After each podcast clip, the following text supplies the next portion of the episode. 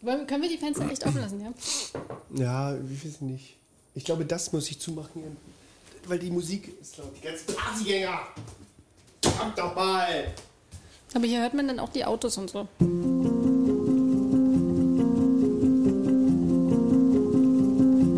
Wir, Wir fühlen. Impressionen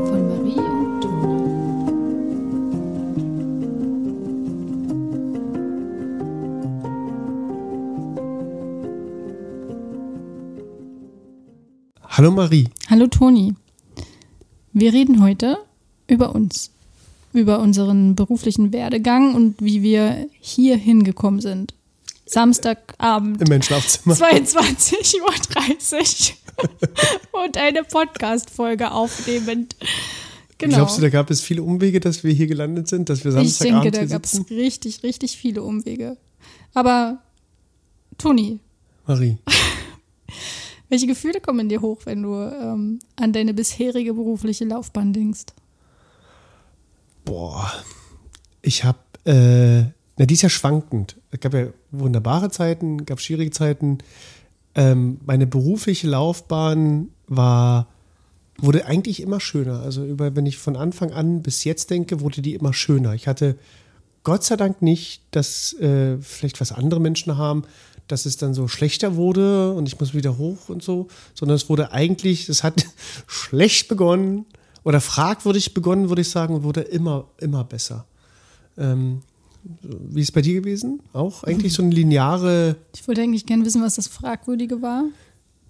ja, ich glaube, das, was alle pädagogische Fachkräfte im System manchmal äh, ärgern, äh, worüber sie sich ärgern, ist so ähm, die Rahmenbedingungen des Berufes. Die habe ich aber damals, ich habe meine Ausbildung gemacht 2007. Sieben? Habe ich Ja. angefangen? Also ich würde gerade sagen, hast du die abgeschlossen? Nee, bist sieben habe ich, sieben habe ich angefangen und zehn habe ich sie, glaube ich, abge zehn, elf habe ich sie abgeschlossen. Und da war der Beruf noch ein bisschen anders als heute, würde ich sagen. Schon eine ganze Weile her. Ähm, da hat man nicht so vom Kita-Kollaps gesprochen, wie es heute ist. Also da waren die Rahmenbedingungen noch nicht so grausam, wie sie heute sind, glaube ich. Ich kann es aus meiner verklärten Sicht heute sagen, ich weiß es gar nicht so richtig, aber ich glaube, mich erinnern zu können, dass sie damals besser waren. Ähm, und ich bin in ein System gekommen, das, was ich ja heute eigentlich lustigerweise kritisiere die ganze Zeit, pädagogische Fachkräfte, die ziemlich ruppig mit Kindern umgehen. Und ich habe das adaptiert. War einer von denen, so, weil ich dachte, okay, so, anscheinend macht man das irgendwie so. Und erst im Laufe der Jahre habe ich gemerkt, boah, was hast du da eigentlich gemacht? Und dann war ich so, nee, ich will das nicht mehr, ich will das anders machen. Ich will intuit, intuitiv habe ich gemerkt, ich will, ich arbeite eigentlich ziemlich frei und liberal mit Kindern, sondern ich habe immer nur eine Rolle angenommen, wenn pädagogische Fachkräfte mit Kindern so geredet haben, so wie man eben anscheinend heute mit Kindern redet, also ziemlich ähm, respektlos in vielen Momenten, habe ich das einfach so übernommen. War laut zu Kindern manchmal, war, äh, war bevormundend, habe Macht ausgespielt. Das habe ich aber nicht lange gemacht, bis ich gemerkt habe, das gefällt mir einfach nicht. Und dann habe ich es anders gemacht und dann war man irgendwann komisch. Also man wurde komisch angesehen. Wo bist du angeeckt? Bin irgendwann angeeckt, ja. War irgendwann so ein Querschläger, glaube ich. Ja. War aber auch nicht leicht mit mir zu arbeiten, glaube ich. Ja, das kann ich mir vorstellen. Also war ziemlich, ziemlich selbstbestimmt arbeitend, schon immer. Schrecklich. Ganz schrecklich. Und bin irgendwann immer angeeckt und dann, lustigerweise, berate ich heute, äh, also heute buchen mich Leute für diese Themen, für die ich damals angeeckt bin. Was sind denn das für Themen? Na, die Klassiker, ne? Partizipation, kindzentrierte Pädagogik, zukunftsorientierte Pädagogik ähm, und alles das, wie man eigentlich liebevoll mit Kindern arbeitet. Irgendwie, ich würde es ich so, ich würd's mal so benennen, dass man Kinder auf Augenhöhe begegnet, dass man frei, freiheitsdenkend, freiheitsliebend ist mit Kindern, dass man seine Macht abgibt, dass es ähm, ähm, eigentlich ein partizipativer Umgang mit Kindern ist. Und das hat, hat genervt, weil man ja irgendwie, wenn man äh, partizipativ mit Kindern arbeitet, ist man manchmal der Unordentliche, der Chaot, der Laute, Ne, dann also von Margret die Gruppe, die geht ordentlich durch den Flur. Oh, da ist eine ganz tolle Kindergruppe, die da ordentlich durch den Flur geht. Die sind alle lieb und die artig gehen die hintereinander. Und die Kinder, die ich begleiten durfte, die sind halt gerannt. Und ich fand das super, dass die rennen. Und dann war das immer so, der Toni und seine Kinder, da, oh Gott, das will nicht, da müssen wir nochmal nachgucken oder Die so. machen, was sie wollen. Die machen und halt, was laut. sie wollen. Und heute berate ich genau diese Themen eigentlich, dass ich sage, ja, ist halt ein langer Flur. Natürlich rennen Kinder, super, wenn Kinder rennen. Es wäre fragwürdig, wenn ein Kind nicht durch den Flur rennt. Da würde ich mir Gedanken machen. Also da würde ich dann langsam überlegen, aber wenn die rennen, na klar, der biologische Grundgerüst sagt, rennen halt, ist ein langer Flur. Ich muss rennen. Und das habe ich damals noch nicht ganz begriffen, dass das vielleicht eben fachlich gut begründbar sein konnte. Und dann kann ich das jetzt ganz gut fachlich begründen. Und du hast ja, du hast ja beruflich machst du ja was anderes als ich oder hast was anderes gemacht, ne? Ich ähm, habe schon immer was anderes. Nee, das stimmt nicht. Wir waren ganz kurz, haben wir, waren wir, sind wir in die gleiche Richtung geschwommen. Das stimmt. Ähm, nee, ich ähm, war ja, ich weiß nicht, wie das bei dir war, aber es war jetzt nicht mein Kindheitstraum, Erzieherin oder Sozialpädagogin zu werden. Nee. Das ist mir so, ich bin da so reingestolpert. Also, Von was? Also worüber bist du gestolpert, dass du da worüber bist du gestolpert? Ich habe erst ähm, in Dresden studiert, Germanistik und Philosophie und wollte Lektorin werden, konnte allerdings nur Germanistik und Philosophie studieren, weil der das NC-freier Studiengang war. Ja. Ich hatte nämlich ein echt bescheidenes Abi und dachte aber, ich muss studieren. Oder was heißt dachte? Das hatten wir ja schon mal. Und ähm, habe das dann aber abgebrochen. Und ich habe in dieser Zeit, als ich da in Dresden war, das war anderthalb Jahre, ähm, habe ich fest, habe ich, naja, eine persönliche Erfahrung gemacht und ähm, mich hat es so richtig dolle geärgert, wie dort mit einem Kind in meinem Umfeld umgegangen worden ist und dass nichts passiert ist. Also es ist einfach, niemand hat irgendwie geholfen und das, diese Situation, die für mich unmöglich erschien, ich habe zu dem Zeitpunkt keine Ahnung von Pädagogik, aber es hat mir so aufgestoßen und es ist, hat sich einfach nichts verändert, egal welche Hilfesysteme da irgendwie zu Rate gezogen wurden, die für mich damals alle neu waren. Und ähm, genau, nach dem Studienabbruch habe ich überlegt, was ich machen will und das hat mich so beeinflusst, diese Situation oder diese Erfahrung mit dem Kind, dass ich dachte, gut, dann mache ich mal eine Ausbildung zur Erzieherin, weil ich dachte, Ah, wirklich? Das da der, kann das ich dann was äh, verändern. War der Gedanke, in die pädagogische Arbeit, zu, also die Ausbildung wahrzunehmen, aufgrund schon damals, auf Wunsch der, der Veränderung? Genau, ich wollte was verändern. Ah. Es hat mich richtig dolle geärgert, dass dann nichts, dass nichts passiert ist. Aber ich hatte auch keine Ahnung vom System. Also, ne, ich war wirklich. Eben, das ist ich ja das war Faszinierende. 18, frisch von der Schule, 19, also und habe das da erlebt und hatte überhaupt gar keine Ahnung, wie das alles funktioniert. Ich habe nur gesehen, was passiert ist und das hat mich und ich dachte, so kann es nicht sein. So ist es einfach nicht richtig, dass da nichts passiert. Wie ernüchternd war denn dann? Weil, wenn man sich Bei ja dir das Vorpraktikum zu machen? das ist das recht, äh, in, in die Fachschule zu kommen und dann erstmal wahrzunehmen, wie es denn wirklich ist. Also auch Praktika und Fachschule. Ist das ernüchternd gewesen, dass du gemerkt hast, wow, mir ist es manchmal vielleicht noch viel schlimmer? Ähm, puh, ja. Äh, also ich habe äh, das erste war schon, dass ich, ich hatte mich auch in Dresden beworben für eine Fachschule. In, in Sachsen ist es so, dass du trotz Abi erstmal noch ein Jahr Sozialassistentin vorher machen musst. Ähm, und da war richtiges Bewerbungsverfahren, also mit Einstellungstest und persönlichen Gespräch und Motivationsschreiben und so weiter. Ja, Sachsen ist der Vorzeigebundesland. Und dann bin ich nach Brandenburg gekommen Nix. und da durfte ich gleich die Erzieherinnenausbildung machen und da war nichts. Und dann habe ich, also habe ich bei der Schule, wo ich war, habe ich gesagt, ich hätte gern irgendwie ein Gespräch vorher, ich will ja irgendwie auch was wissen über die Schule und das war so ein, also die waren völlig überrascht davon, dass es in Sachsen total anders abläuft und die meinen dann, ja, nee, jetzt, sie haben ja jetzt hier den Platz, sie haben ja, sie haben sich, sie haben ja, ich, ich weiß gar nicht, vielleicht habe ich einen formlosen Brief geschrieben, ich weiß nicht, was ich getan habe, aber ich war drin. Es hat sich übrigens nicht verändert zu heute. Ne? Also es, es ist, äh, Ja, und das merkt genau man halt gleich. in der Ausbildung. Auch, Ja, ne? ist- also ja, ja. es war echt ein bisschen, genau, das habe ich dann.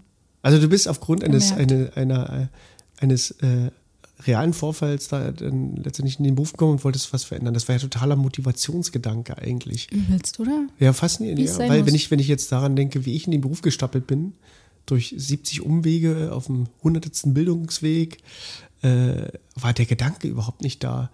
Irgendwie ist, äh, also bei mir war es irgendwie anders und zwar ich ich hatte nicht mehr die Möglichkeit zu studieren. Also bei mir war, wenn ich eine Uni besucht habe, dann nur wenn eine Disco war und immer da wurde ich reingelassen so richtig. Aber ähm, ich bin durch das Grundschul- und Erweiterungsschulsystem komplett radikal geflattert. Also irgendwie bin ich da durchgerutscht mit Sechsen auf dem Zeugnis. Irgendwie war völlig Banane da. Das ganze Schulsystem war, also da, da, hat man schon gemerkt, dass ich anscheinend nicht dafür gemacht bin, für dieses Pädagogensystem und Lehrer erklären dir was und du lernst das und das ist wichtig für dich und bla bla bla. Das hat, also, wenn man nach Noten gehen würde, wäre ich heute nicht hier. So. Und dann durch Umwege und dann habe ich eine Ausbildung zum, zur Fachkraft im Gastgewerbe gemacht. Das sieht man dir heute noch an, Ja, ich. ich war ein wunderbarer Kellner, eine wunderbare Servicekraft. Und das habe ich nur gemacht, weil ich ja mit meinem schrecklichen Zeugnis nichts gefunden habe. Ich, hab, ich war ein Jahr arbeitslos und habe dann vor mich hingegammelt und habe das auch ziemlich gut genossen, würde ich sagen. Ähm, und dann habe ich äh, Zivildienst gemacht auch noch, also äh, durch Umwege. Aber ich habe dann erstmal die Ausbildung machen müssen zur Fachkraft im Gastgewerbe. Das habe ich mit Hängen und Würgen irgendwie gemacht. Und dann habe ich, ich, also ich wollte das nicht mal. Ich war überhaupt nicht talentiert in diesem Beruf und das hat mir überhaupt keinen Spaß gemacht. Aber ich war zufrieden, eine Ausbildung zu haben. Ich bin in der Zeit rausgegangen aus der Schule, wo Hartz IV relativ groß war. So 2004, 2005 war so, kam so Hartz IV hoch und viele Arbeitslose im tiefsten Osten Deutschlands. Und ich hatte, ich war einer von denen also keine Perspektive. Fachkraft im Gastgewerbe gemacht und dann habe ich einen 1-Euro-Job gemacht. Also alles, was so geht, habe ich, äh, war ich so Praktikums, Prakti, Praktika habe ich gemacht, würde ich sagen, als Fahrer in der Diakonie und habe Essen ausgefahren. Dann habe ich im Tiefbau gearbeitet. Dann habe ich, also, also, da habe ich in der Müllfabrik gearbeitet. Da habe ich so Müll sortiert. Also irgendwie alles mitgemacht, weil ich dachte, ich muss halt irgendwas machen. Irgendwas musste ja machen. Also ich wurde von meiner Mama so immer, komm, du musst hier, du kannst nicht so zu Hause sitzen. So.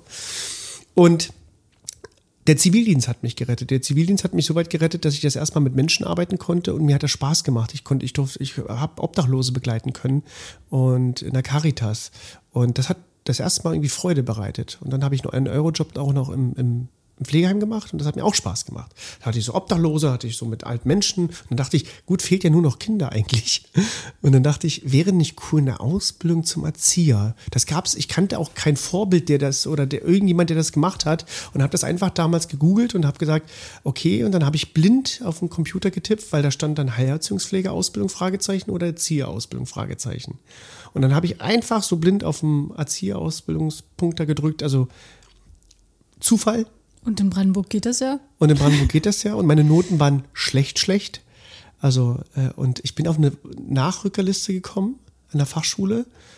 Und irgendwie, da musste ich ein Vorpraktikum machen und ich war sehr talentiert anscheinend in diesem Vorpraktikum, dass die gesagt haben, wow, du bist da richtig gut. Das war irgendwie in der Krippe. Es war eigentlich auch überhaupt nicht mein Bereich, aber anscheinend habe ich das gut gemacht. Und dann habe ich das alles, die ganzen Zeugnisse und alles, was ich hatte, diese ganzen Sechsten habe ich dann in eine Fachschule geschickt und die haben gesagt, alles klar, Nachrückerliste sieht nicht so gut aus, ne, weil dein Zeugnis ist halt miserabel, aber irgendwie ist irgendjemand mal abgesprungen und dann bin ich da reingekommen. Dann habe ich eine Erzieherin-Ausbildung gemacht und das war eigentlich der Punkt, wo ich dann dachte, wow, geil, jetzt bin ich Teil der Gesellschaft. Aber was hast du denn während der Ausbildung gedacht? Also hast du gedacht, ja, hier nehme ich richtig was mit und hier kann ich also bist du denn quasi, hast du es gemerkt, dass es das ist, was du machen willst, oder warst du eher ein bisschen frustriert? Nee, ich hatte keine, Vor ich hatte keine Vorstellung von diesem Beruf. Ich war einfach glücklich, eine anerkannte, richtige Ausbildung zu haben. Mhm. Also das hat mir eher so einen Ego-Boost gegeben, dass ich dachte, wow, ich bin Teil einer Gesellschaft. Ich, ich, ich werde pädagogische Fachkraft. Das war mein Ding. Und dann hat mich das immer mehr richtig interessiert. Also ich bin ja einer dieser Menschen, die durch Umwege in diesen Beruf gekommen sind. Also ich hatte keine übernommene Identität von Mama war Pädagogin, jetzt wäre ich auch Pädagoge oder so, sondern durch verschiedenste Umgänge, äh, Umwege da in diesen Beruf gestapelt und eigentlich hat Pädagoge oder, oder äh, Erziehung, Kindererziehung nie eine Rolle in meinem Leben gespielt. Ich hatte keine, keine Kinder in der Zeit um mich herum, familiär oder so. Es war einfach, einfach sehr weit weg so. Aber innerhalb dieser Ausbildung, aber nicht die Fachschule, sondern die Praktika, die ich hatte, die haben mich begeistert. Die haben mich alle begeistert irgendwie. Die waren auch schrecklich. Das heißt, ich hatte auch eine schreckliche Praxisanleiterin. Aber irgendwie war ich so kinderverliebt in diesem Beruf. So einfach, dass ich das dachte, wie schön ist das? Und dass ich einfach nicht dachte, die Erwachsenen interessieren mich. Mich haben die anderen pädagogischen Fachkräfte schon nie interessiert, auch im Praktikum nicht. Die fand ich immer alle doof und irgendwie, die wollten immer was von mir. Und Kinder waren einfach super so. Und diese Haltung ist bis heute irgendwie geblieben. Kinder sind super. Kinder sind einfach super. Ja. Und dass ich habe das nur, also ähm, ich hatte es immer wieder feststellen können. Kinder sind einfach super, super. Und ich konnte irgendwie mit allen Kindern, weiß nicht, ich hatte nicht das Gefühl, das ist jetzt anstrengend und der ist so oder ich habe das nicht gewertet, sondern ich fand, ich war von vornherein ziemlich liberal, instinktiv, intuitiv habe ich so gearbeitet schon. Und, aber ich wurde Teil des Systems irgendwie, bis, bis, Pädagog, bis ich gemerkt habe, okay, ja, Pädagogen schimpfen halt, das ist leicht, dann habe ich das einfach mitgemacht, habe mich aber nie wohl gefühlt.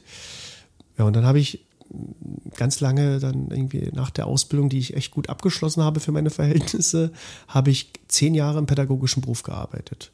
Also ganz lange sogar. Zehn Jahre ist schon echt, oder elf Jahre sogar, schon, schon eine ganze Menge. Und habe eigentlich diesen Beruf eigentlich kennengelernt, richtig, würde ich sagen. Ich habe in allen Bereichen gearbeitet, in allen Positionen. Ich war mal Leiter, äh, ich war Praktikant, ich war pädagogische Fachkraft in allen Bereichen. Irgendwie, ich habe alles irgendwie mitgemacht können, glaube ich. Und der Bereich, der mich, der mein Herz berührt hat, ist schon immer der Hort gewesen. Und ich wusste auch nicht warum. Ich wusste nie direkt warum. Ich kann es heute, glaube ich, beantworten, weil im Hort instinktiv von den Menschen dort sehr frei gearbeitet wird. Horte arbeiten in der Regel offen. Ne?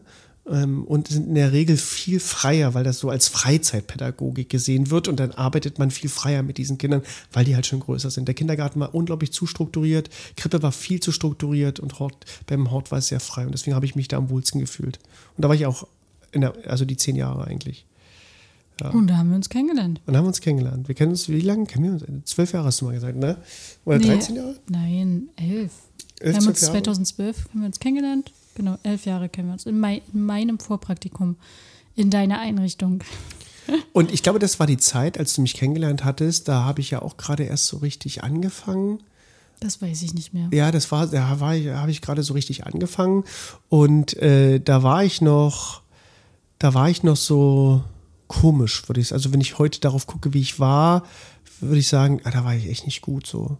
Also da war ich eine von diesen pädagogischen Fachkräften, die halt auch geschimpft haben und so, also all diesen Blödsinn mitgemacht haben. Irgendwie habe ich, also habe ich jetzt in meiner jetzigen Sicht, ich weiß nicht wirklich, wie es war, aber ich glaube, so war ich am Anfang. Ähm, und du hattest mir mal gesagt, da warst du noch in der Ausbildung, dass es in der Pädagogik kein richtig und kein falsch gibt. Und da musste ich so drüber nachdenken und war lange Zeit du hast der Meinung. geschimpft, als ich dir das ja, gesagt habe. Ja, weil, weil, weil, weißt du, was ich dachte? Das ist ein Lehrer, den magst du und da. Äh, ja, ja, du hast. Das, das du so lässt dich so beeinflussen. Nee, das ist so ein Fachschulsatz, den nimmst du so mit, du weißt ja nicht, wie die Praxis ist. Ich war genauso, ja, ja. ich war genauso abgefuckt ja. wie viele pädagogische Fachkräfte momentan, wenn so neue äh, pädagogische Fachkräfte dann in die Einrichtung kommen und neue Ideen mit reinbringen und so. Und dann, das klang so nach Fachschule und das klang so, du weißt ja nicht wirklich, wie das hier ist. So. Und ich musste lange darüber nachdenken und ich bin, ich habe meine Ausbildung danach, ich habe mich dann weiterentwickelt, meine Ausbildung danach zum systemischen Berater bringt ja genau das. Es gibt kein richtig und kein falsch. Heute revidiere ich das ein bisschen, aber ich revidiere es auch nicht ganz, weil ich glaube, nicht ich glaube, ich weiß, es gibt gute pädagogische Qualität und schlechte pädagogische Qualität und daher definiere ich für mich ein richtig und ein falsch. Aber ich weiß, dass es in der, als systemischer Berater in der Sicht gibt es nicht, also Menschen machen nicht böse Dinge, weil sie böse sind. So könnte man das vielleicht zusammenfassend sagen, dass es eigentlich die Menschen, die dort arbeiten, entweder selber überfordert sind, die eigene Kindheit widerspiegeln und so weiter. Das ist nicht dieses, das ist ein böses pädagogisches Verhalten oder ein Nein. schlechtes pädagogisches Verhalten, sondern das ist einfach nicht passend in dem Fall, wie ich da arbeite. Ich wüsste auch zugehen, welches Gespräch das war, in welchem Kontext ähm, wir darüber gesprochen haben. Ich glaube, ich war, ich war ziemlich so ein, ich war ziemlicher Boomer damals schon mit meinen jungen Jahren, dass ich gesagt habe, oh Gott, du bringst ja neue Sachen rein und das geht ja nicht und du musst ja die Realität kennenlernen. So ja, das, was ich heute ich so stark noch, kritisiere. Genau, daran kann ich mich noch gut erinnern. Ja, ja, das, das hast du mir oft vorgehalten. Ja, deswegen war ich vielleicht auch so frustriert während der gesamten Ausbildung, weil du immer gesagt hast, komm erst mal richtig ins Arbeiten. Ich glaube, so ähm, direkt habe ich es nicht. Also ich habe jetzt nicht so geschimpft. Genau, doch, doch. Und dann. Nein, ich, das klingt so härter, als es äh, wirklich war. Doch, warst du. Du warst schon, du warst schon so. Du warst schon richtig, hast richtig geschimpft, wie so ein Aber wie gesagt, das waren die Anfänge und ich, ich, ich äh, habe das so so abgeklärt gesehen, glaube ich, schon so. Es ist totaler Schwachsinn, wenn ich drüber nachdenke, wie ich das, wie ich gedacht habe. Das hat, das war so die Zeit, da habe ich mich versuchen, äh, da wollte ich mich finden. Und in, im Hort hat man dann immer so eine Klasse und die begleitest du ja vier Jahre. Und da habe ich das erste Mal, also die vier Jahre mit meiner ersten Klasse, die ich hatte, die ich dann begleitet, begleiten konnte, die haben mich so geprägt, dass ich ein ganz anderes pädagogisches Verhalten über die Zeit genommen habe. Und ich habe zu den Kindern und zu den Eltern heute noch Kontakt. Das heißt, das ist so eine äh, intensive Beziehung gewesen zu allen Menschen, die dort sind. Das ist faszinierend. Und die haben meine grundpädagogische Haltung geprägt, dass ich dann auch dieses, es gibt kein richtig und kein falsch und es gibt nicht die Pädagogik und äh, dieses Verhalten habe ich ablehnen können. Und ich wurde immer liberaler. Und äh, da fing es dann eben auch an mit Stress mit Pädagogen, die ich schon immer alle fragwürdig fand, sondern ähm, äh, aber immer gut mit Kindern. Ja. Und irgendwie ist es ja genau der Grund, also bei mir kam der Grund, dass du was bewegen willst, was von dir von Anfang an da war, hat bei mir erst über die Laufe der Zeit gemerkt, oh, hier läuft echt viel schief. So, hier läuft ja richtig viel schief. Wir müssen hier was verändern, echt. Den ja. Gedanken hatte ich in der Ausbildung schon. So weit, dass ähm, ich in der Ausbildung gedacht habe, oh, eigentlich willst du nicht als Erzieherin arbeiten. Und dann habe ich halt noch soziale Arbeit studiert. Ähm, und dann habe ich gemerkt, war das Studium, also hast du durch das Studium irgendwie andere Erkenntnisse gewonnen? Hat das irgendwie mm. dich persönlich weitergebracht für was? Oder war es einfach so ein Qualifikationsabschluss? Ähm, beides. Also es war ganz viel so ein Bulimie-Lernen, dann bei den Prüfungen immer, aber es waren auch ein paar gute Seminare und Vorlesungen mit bei, wo ich was mitgenommen habe, aber jetzt so im, im, Nachhinein, wo ich jetzt ein paar Jahre als soziale, äh, Sozialarbeiterin arbeite, eignest du dir dann halt die Sachen an, die du auch wirklich brauchst und die musst du eben nochmal nachgucken. Also da ja. reicht es nicht, wenn du das im Studium gehabt hast. Deswegen habe ich auch kein Masterstudium gemacht, ähm, weil ich dachte, ja, du weißt ja noch gar nicht was. Also gehst du halt erstmal arbeiten und spezialisierst dich dann mit Weiterbildungen in die Richtung, die dich wirklich interessiert. Weil hier in Cottbus konnte man ja einen Master soziale Arbeit machen, aber ja. das bringt dir letztendlich auch nichts, außer du machst eine Beamtenlaufbahn. Also Jugendamt oder so. Ähm, na, ich weiß so beim, Büro. also ich habe ja mal mein, mein soziales, ach Quatsch, mein Praktikumsjahr habe ich gemacht in den sozialen Diensten der Justiz, also Bewährungshilfe und Gerichtshilfe. Und da hat mir mein Praxisanleiter ganz klar gesagt, wenn du dich hier mal bewirbst und hier anfängst und aufsteigen willst, brauchst du einen Master. Also, ah, okay. genau, ja.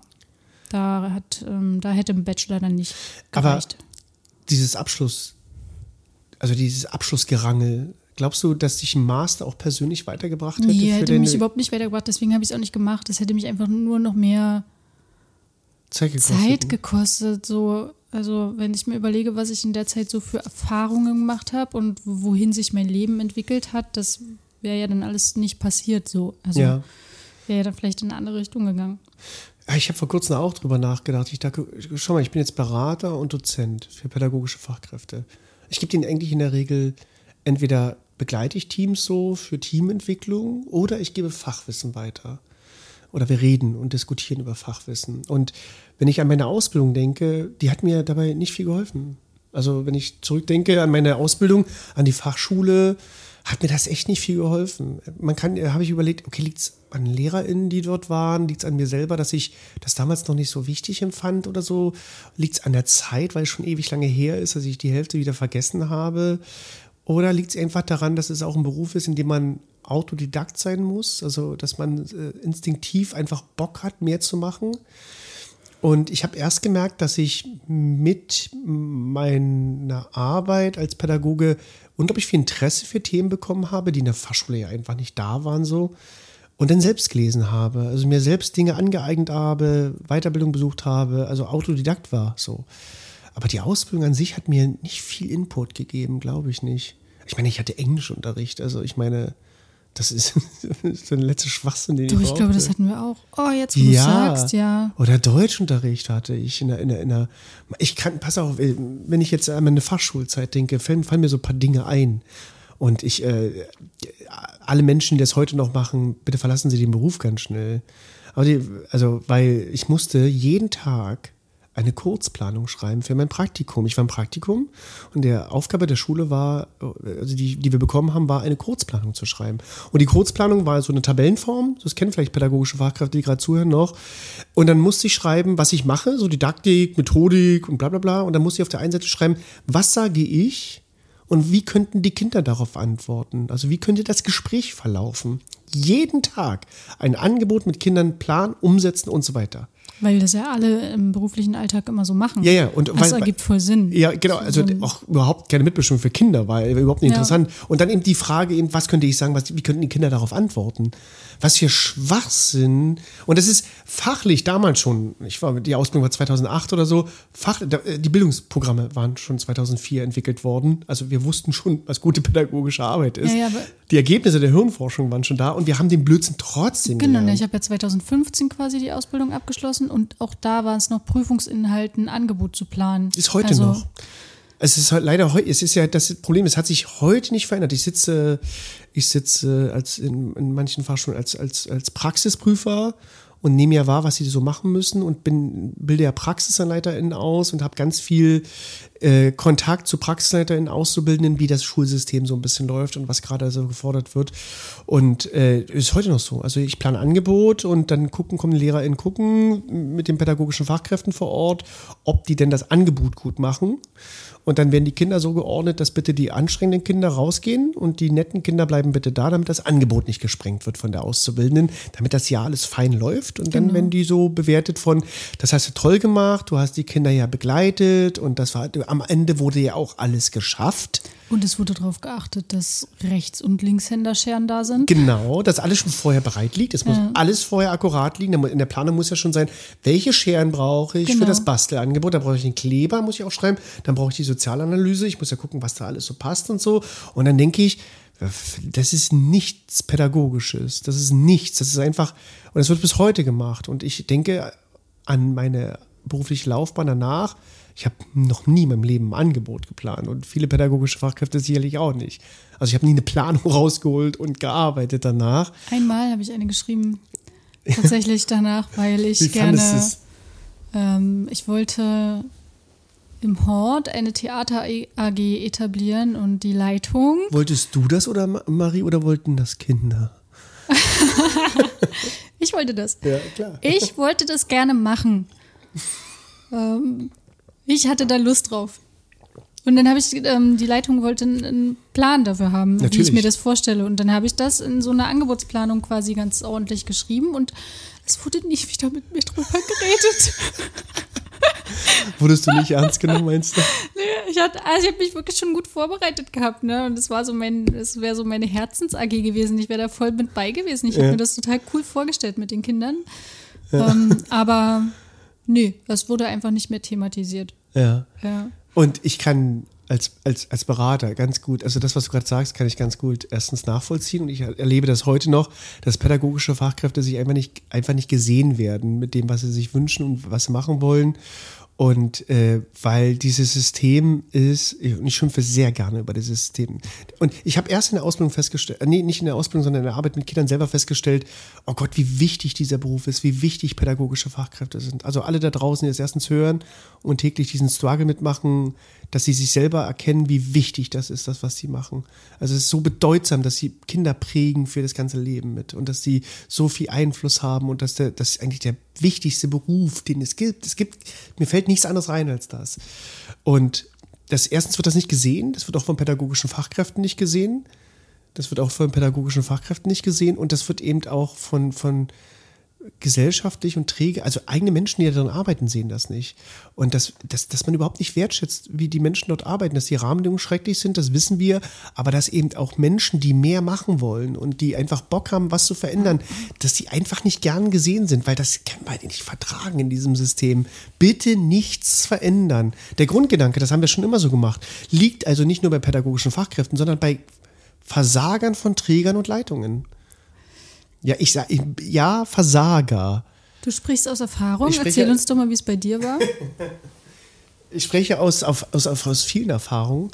Ähm, ich habe wunderbare Leitungen kennengelernt. Ich habe auch wunderbare äh, Menschen, die in, in Trägerpositionen arbeiten, kennengelernt. Aber ich habe auch die größten, größten Vollidioten, ich muss einfach sagen, größte Vollidioten kennengelernt. Na, wie war es denn bei dir? Also du hast gesagt, ich will mehr. Und dann hat dein Träger oder deine Leitung gesagt?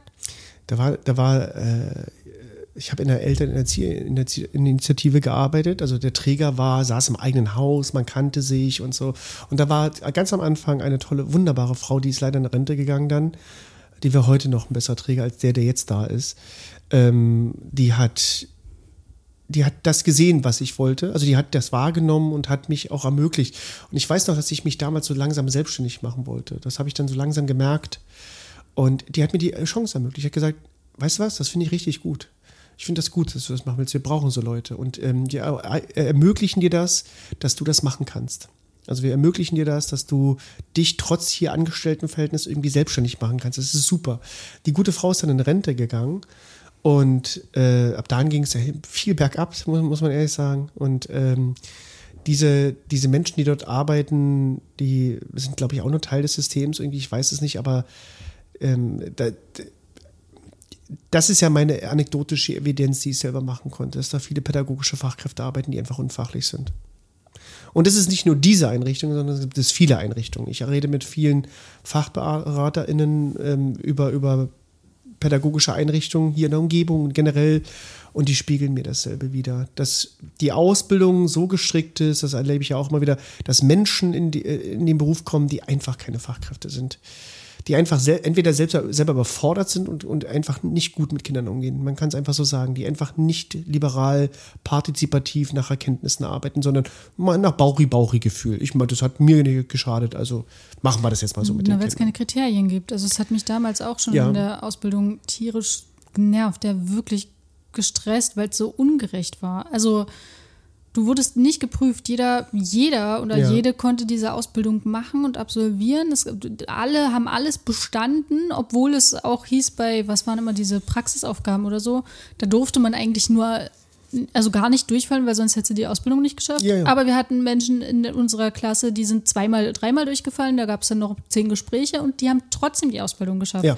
So, und das ist einfach so frustrierend, wenn du denkst, okay, ich will nicht, dass, dass du mein Kind später mal erziehst. Ja. So. Oder eben auch andere. Ich, genau, und wenn ich mir vorstelle, es ist in allen Klassen so, dass irgendwie immer nur zwei, ja. drei Leute drin sitzen, die ich hätte durchgehen lassen, sozusagen, die meinen Anforderungen ja. ähm, entsprechen würden.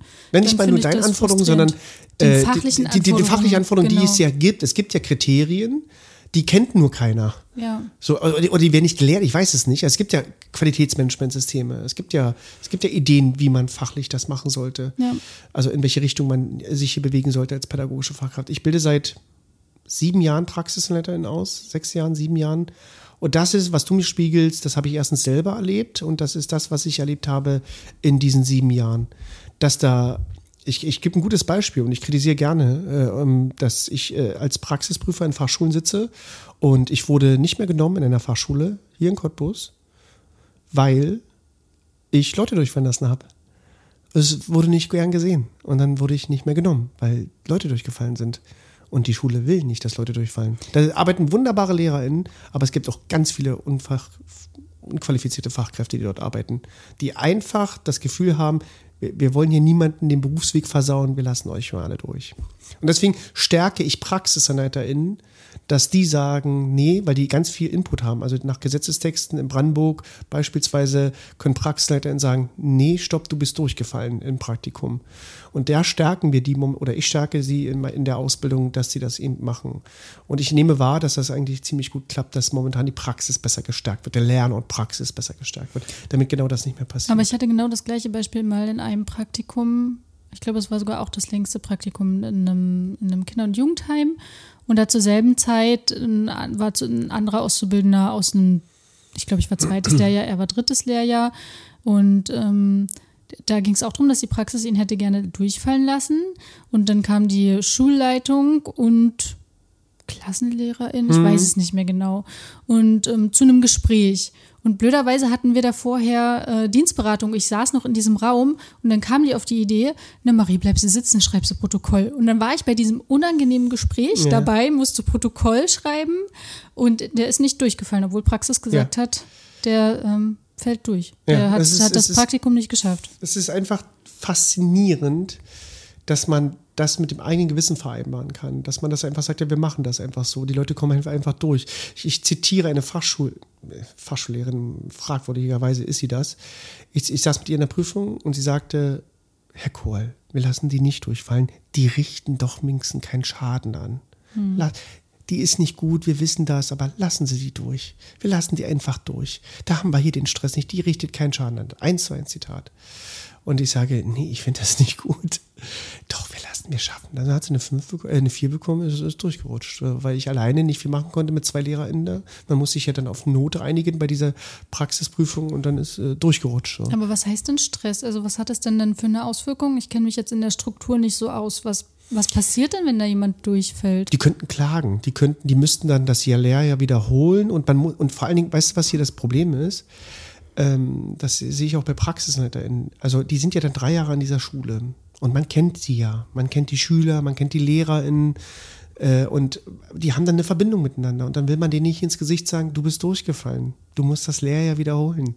Das tut einem ja weh weil die ja eine Verbindung aufgebaut haben. Das sehe ich bei PraxisleiterInnen, wenn die dann, die, wenn die dann eine Beurteilung schreiben und die haben Praktikum bei sich gehabt und die freuen sich an und die sind einfach ganz nett zueinander, dann lass, weil Pädagogen sind ja so sozialisiert, ja nichts Böses für die anderen.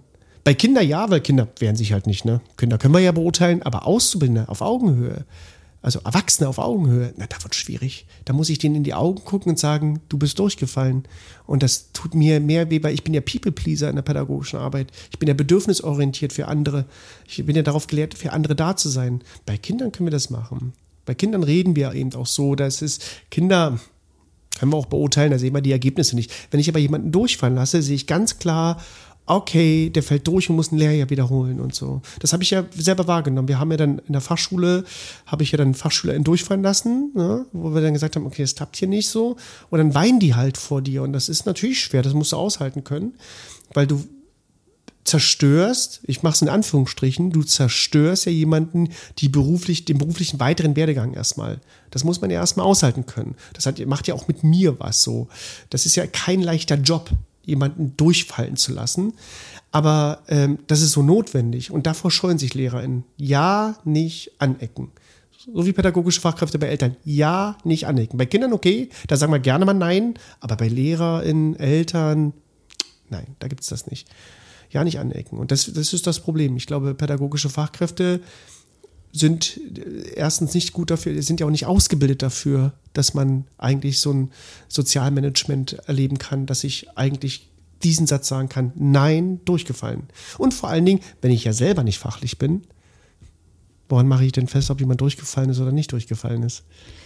Na gut, das ist jetzt das, also dieses Gefühl hatte ich bei manchen LehrerInnen auch. Ja, auch in der Praxis. Weil die sind ja genauso auch dafür da, Leute durchzufallen. Ne? Äh, Leute durchfallen lassen zu können.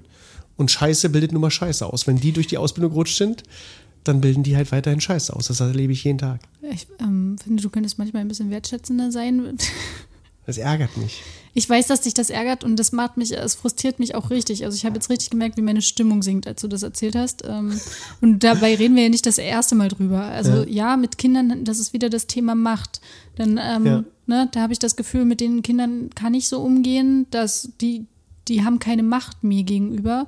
Aber wenn da so eine erwachsene Person oder ein junger, erwachsener Mensch vor mir steht, dann hat das schon Macht. Und was ich dann ähm, denke, ist, dieses Nein sagen ist, das haben wir generell nicht, also ich habe das nicht gelernt. Mir fällt das so schwer, Nein zu sagen, ja. so zu allen Menschen. Und wenn ich mir dann das vorstelle in einer ja, und weil es ja auch eine Ausbildung benötigt. Ich bin ja dann in der Andragogik, in der Erwachsenenpädagogik. Ich muss ja, ich kann ja nicht einfach Pädagoge sein und äh, ausbilden so. Ich muss ja irgendwie auch Knowledge dafür haben so.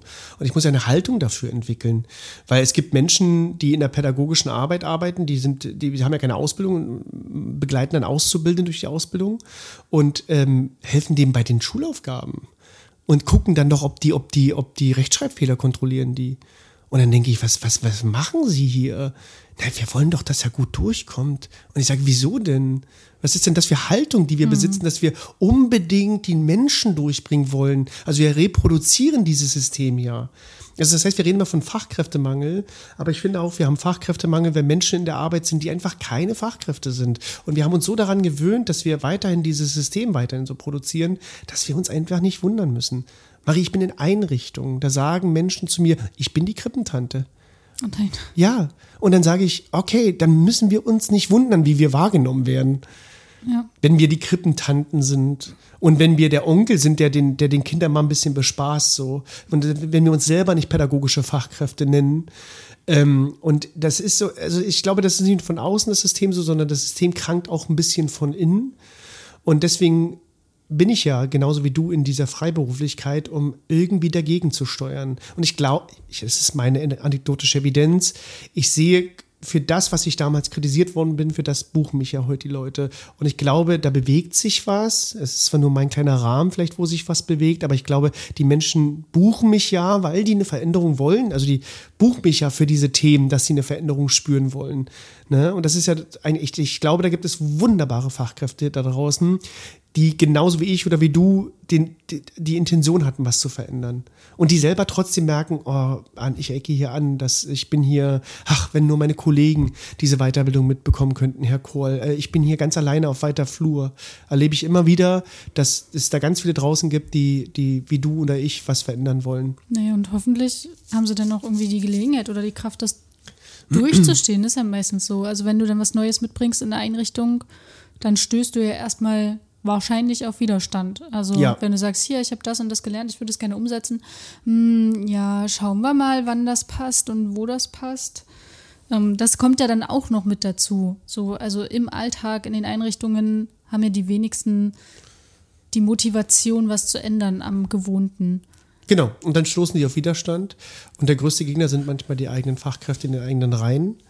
Und ähm, ja, viele kündigen. Aber weißt du, was viele machen, wie du gerade gesagt hast? Viele setzen ihre eigenen Grenzen nicht und sagen, ja, dann mache ich halt weiter mit. Also viele sagen nicht, nein, mache ich nicht. Nein. Und lustigerweise sind wir ja heute auf dem Stand, dass pädagogische Fachkräfte keine Angst haben, mehr gekündigt werden zu müssen. Oder also wir suchen händeringend Leute, aber die sind immer noch so sozialisiert von, oh Gott, ich darf mich nicht auflehnen und ich muss hier irgendwie so mitmachen. Das ist also anstrengend ja auch, ne? Und man kann ja nicht von jedem erwarten, dass er irgendwie immer einen Kampf in der Einrichtung haben will. So, da hast du privat noch Stress, dann gehst du in die Einrichtung, hast du auch noch Stress ich konnte für mich, für, für mich diesen Kampf vereinbaren, aber natürlich kann ich nicht von jedem erwarten, äh, erwarten da draußen, dass er diesen Kampf vereinbart. Auf der anderen Seite warum erwarte ich das doch wiederum, weil es um, weil es ja auch um Kinder geht. So. Also ja, genau. Und ähm, ich kann ja noch aus meiner Erfahrung sprechen, was mich dann manchmal so hindert oder was so meine eigene Schranke im Kopf ist, ist so manchmal der Gedanke, kann ich das jetzt wirklich? Bin ich gut genug? Also ich weiß nicht, ob das so ein Ding ist, was wie wir Frauen sozialisiert worden sind oder ob du das auch mitgekriegt hast, aber das, war, das ist so das, wo ich ganz oft gegenstoße und wo ich mir dann bewusst machen muss, ja, Mann, ja, ich kann das, ich bin gut, ich habe eine Leidenschaft dafür. Was qualifiziert mich denn mehr, als dass ich dafür brenne und den fachlichen Input habe, weil ich Ja. noch mich weitergebildet habe. Ne? Ja. Über das hinaus, was man sonst so lernt. Also das ist, Ja, ich glaube, Fachlichkeit stärkt dich ja und ähm, wenn, ich, wenn ich in Grundschulen tätig bin und ich frage GrundschullehrerInnen, wie finden Sie, machen Sie Ihren Job? Oh, wir sind richtig gut. Wir sind richtig gut.